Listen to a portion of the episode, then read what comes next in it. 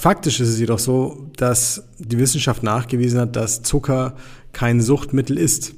So, kann man jetzt denken, was man möchte. Vielleicht siehst du das auch bis zu diesem Punkt der Folge gerade noch anders und sagst, ah, Blödsinn, der Marco, der hat gar keinen Plan.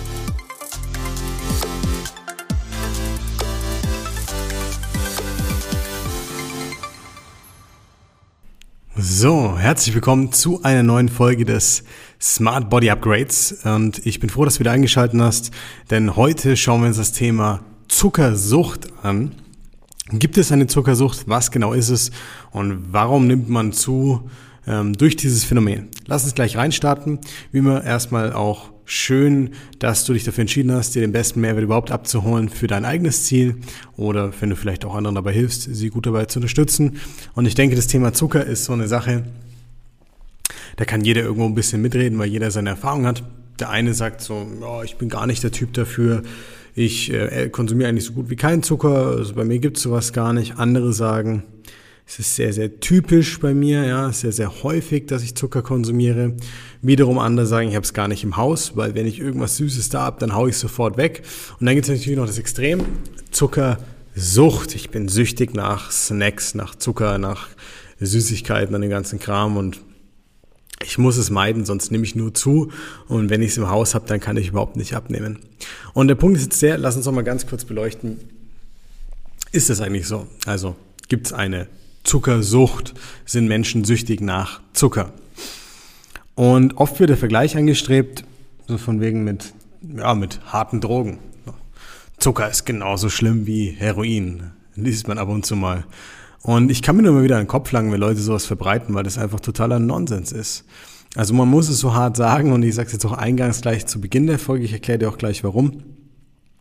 Weil in dem Moment, wo ich Zucker und Zuckersucht gleich mit Heroin oder sonstigen Dingen stelle, ähm, gebe ich dem Ganzen so eine Macht, so eine enorme Wirkung, sowas Bedrohliches, wo sich dagegen der Mensch gar nicht wehren kann, sozusagen am Ende des Tages und schiebt mich in eine Richtung mental, die im Prinzip mich total schwach macht. Schwach in meinen Entscheidungen, schwach in Bezug auf mich selbst, schwach in puncto, ähm, sage ich mal, meines eigenen Mindsets und wie ich über mich denke.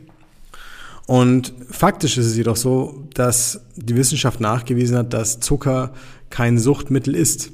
So kann man jetzt denken, was man möchte. Vielleicht siehst du das auch bis zu diesem Punkt der Folge gerade noch anders und sagst, ah, Blödsinn, der Marco, der hat gar keinen Plan. Zucker ist eine richtige Sucht und das ist bei mir so. Kann sein. Ähm, aber lass mich dir eins erklären. Wenn du wirklich zuckersüchtig wärst, dann würdest du nicht in einen Supermarkt laufen und überlegen, welches Lebensmittel du wählst und ob du vielleicht ein bisschen weniger Zucker essen solltest und vielleicht auch mal darauf achten und manchmal vielleicht vermehrt was davon essen, sondern du würdest dir tütenweise Zucker mitnehmen und den einfach pur konsumieren, wenn du nach Zucker süchtig wärst. Du würdest mit deiner Aktentasche rumlaufen und hättest da so ein 1 Kilo Ding Zucker drin, du würdest ab und zu mal ein Löffelchen reinlangen und hoffen, dass keiner sieht, wenn du dir so einen Löffel Zucker in den Mund schiebst, damit du nicht zitterst.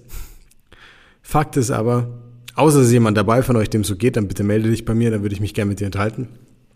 Dass es keiner von euch macht. Was man in der Regel macht, ist, dass man Lebensmittel, die zuckerhaltig sind, konsumiert. So. Welche Lebensmittel haben nur Zucker in erster Instanz? Lass uns das mal ganz kurz abstecken. Naja, Lollis, Gummibärchen, Cola, die Liste ist nicht so lang.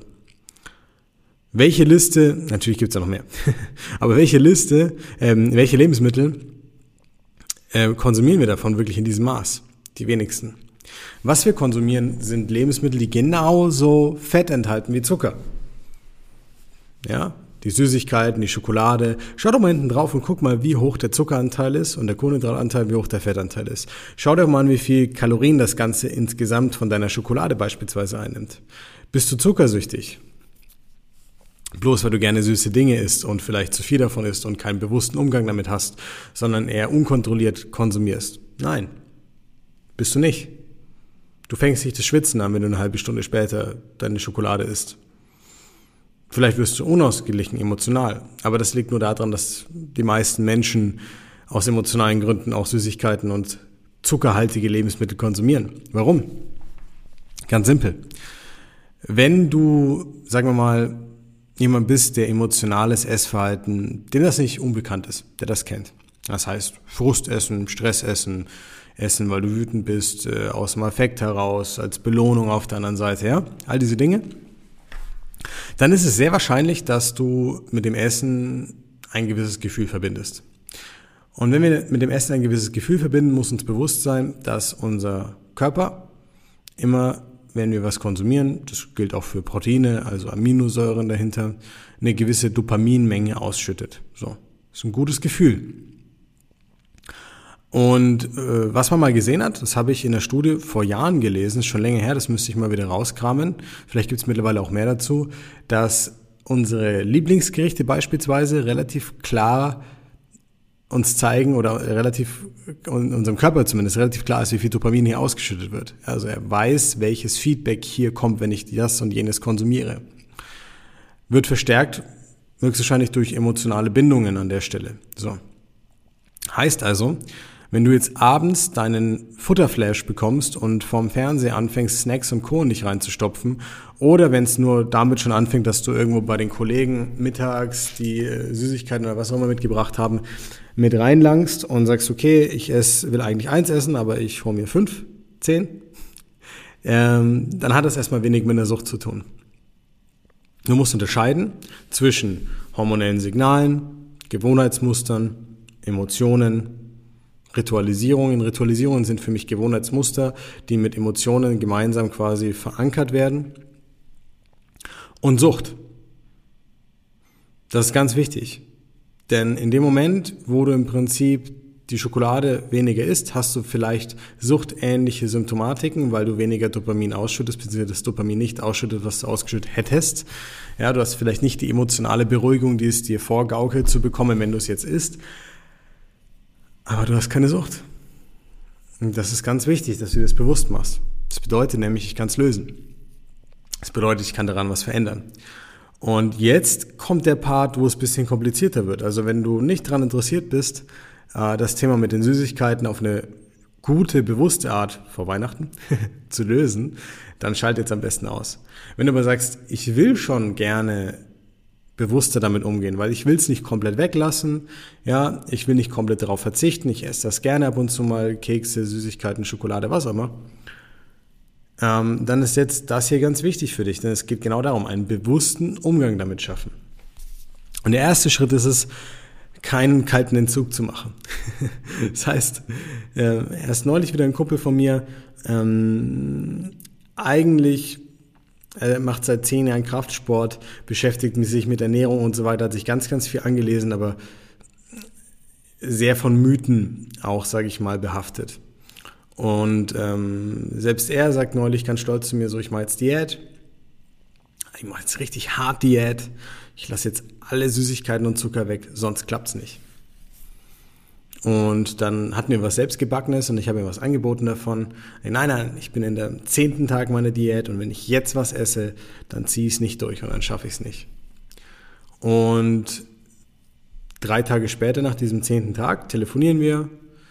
Er hat mega Bock auf was zu essen und ich höre im Hintergrund, wie er nur sagt, hey Schatz, haben wir noch irgendwas da? Noch eine Schokolade, noch dieses, noch jenes?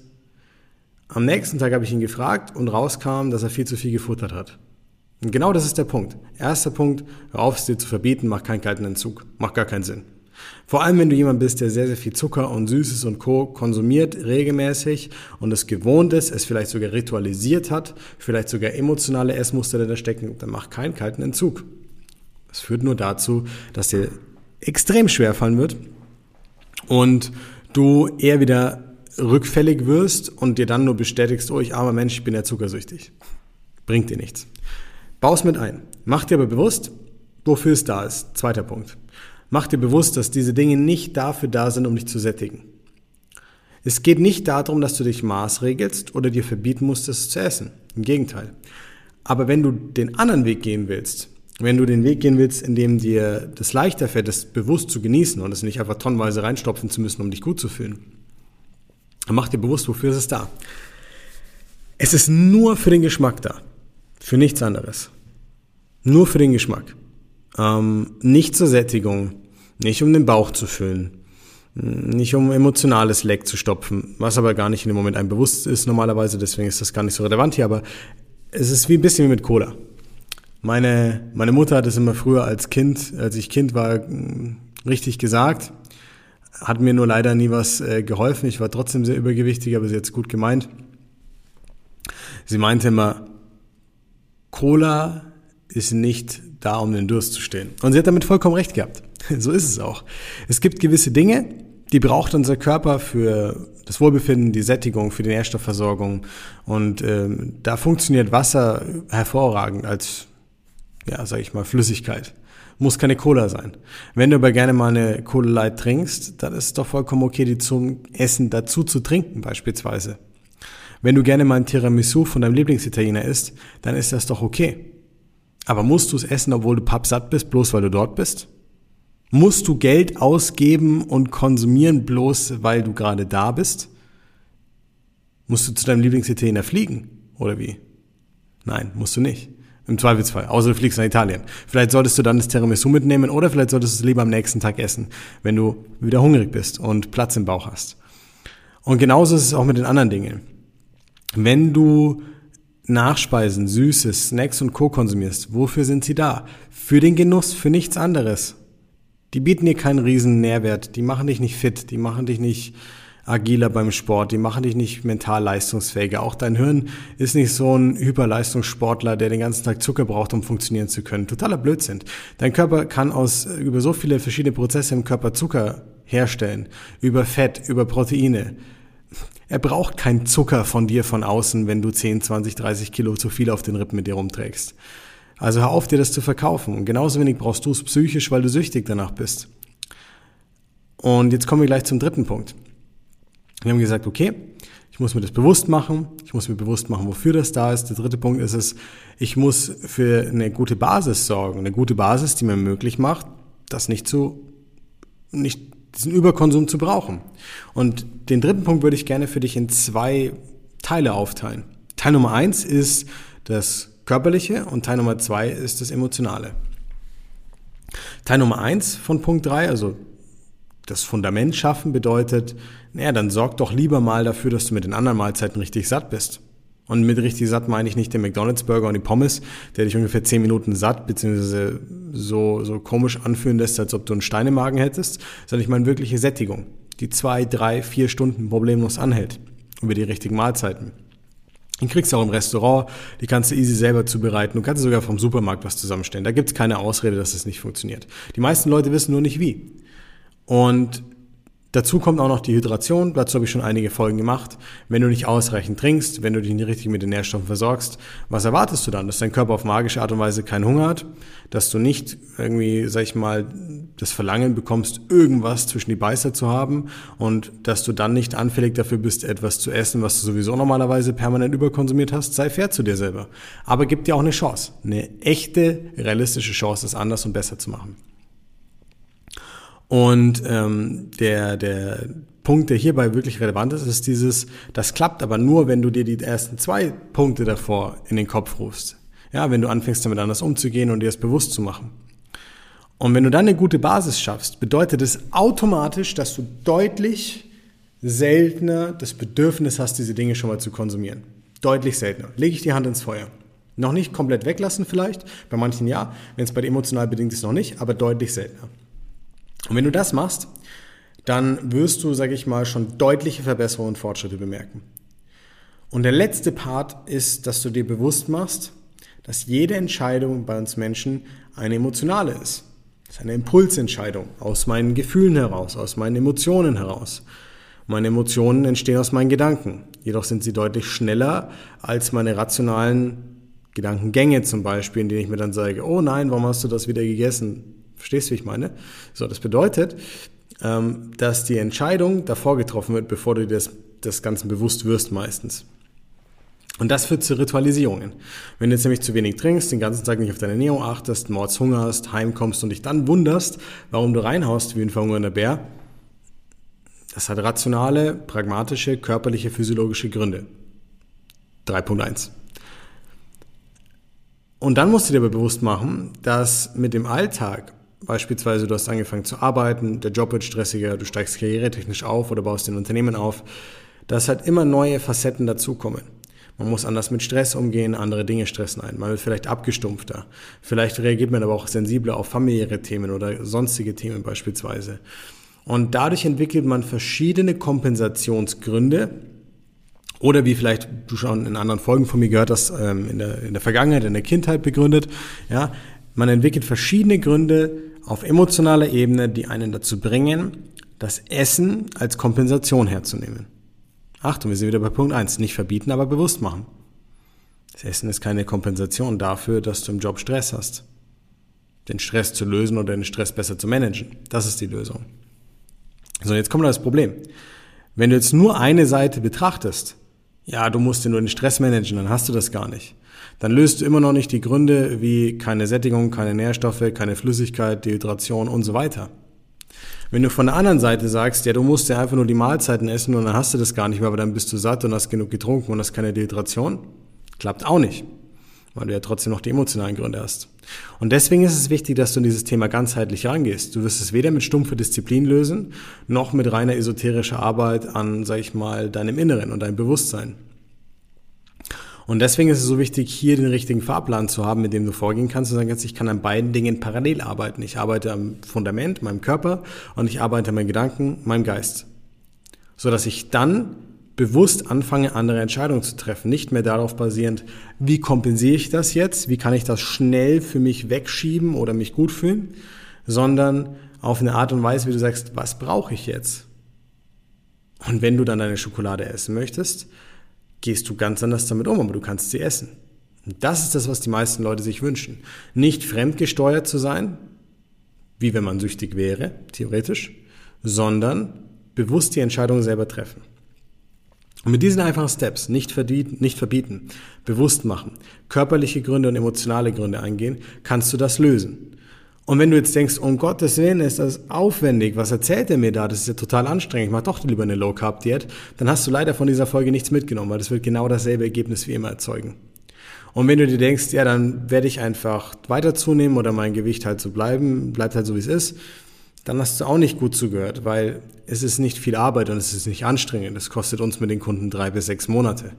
Wenn du mit deinem Körper seit zehn, es fünf bis zwanzig oder mehr Jahre um, so umgehst, wie kannst du dann erwarten, dass du mit einem Fingerschnipsen oder einer Low-Carb-Diät, die du aus dem Internet ziehst, etwas löst, was du über fünf bis 25 Jahre oder wie auch immer dir antrainiert hast?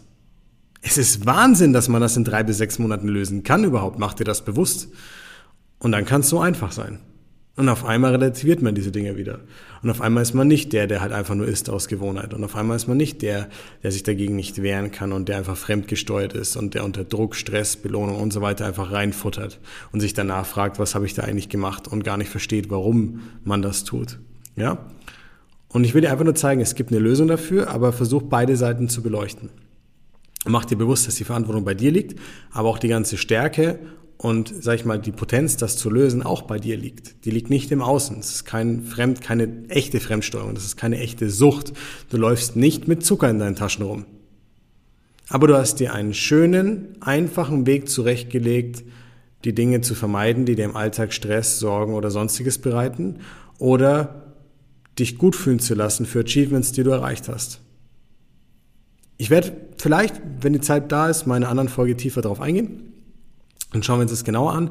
Auch mit dem Belohnungsaspekt auf der anderen Seite, weil da steht noch ein bisschen was anderes dahinter. Aber ich hoffe, du bekommst auf jeden Fall einen guten Blick dafür. Und wenn es dir nur ein Prozent das Gefühl gibt, dass du was daran verändern kannst, weil ich weiß, dass es so ist, dann hat sich die Folge für mich schon komplett gelohnt und ich bin froh, dass du zugehört hast oder reingeschaltet hast. An dieser Stelle vielen, vielen Dank für deine Aufmerksamkeit. Ich freue mich jetzt äh, auf dich in der nächsten Folge und ja, hoffe, du konntest wieder was Gutes für dich mitnehmen. Viel Spaß beim Umsetzen, beim selber versuchen und viel Erfolg bei deinem Ziel. Dein Coach Marco.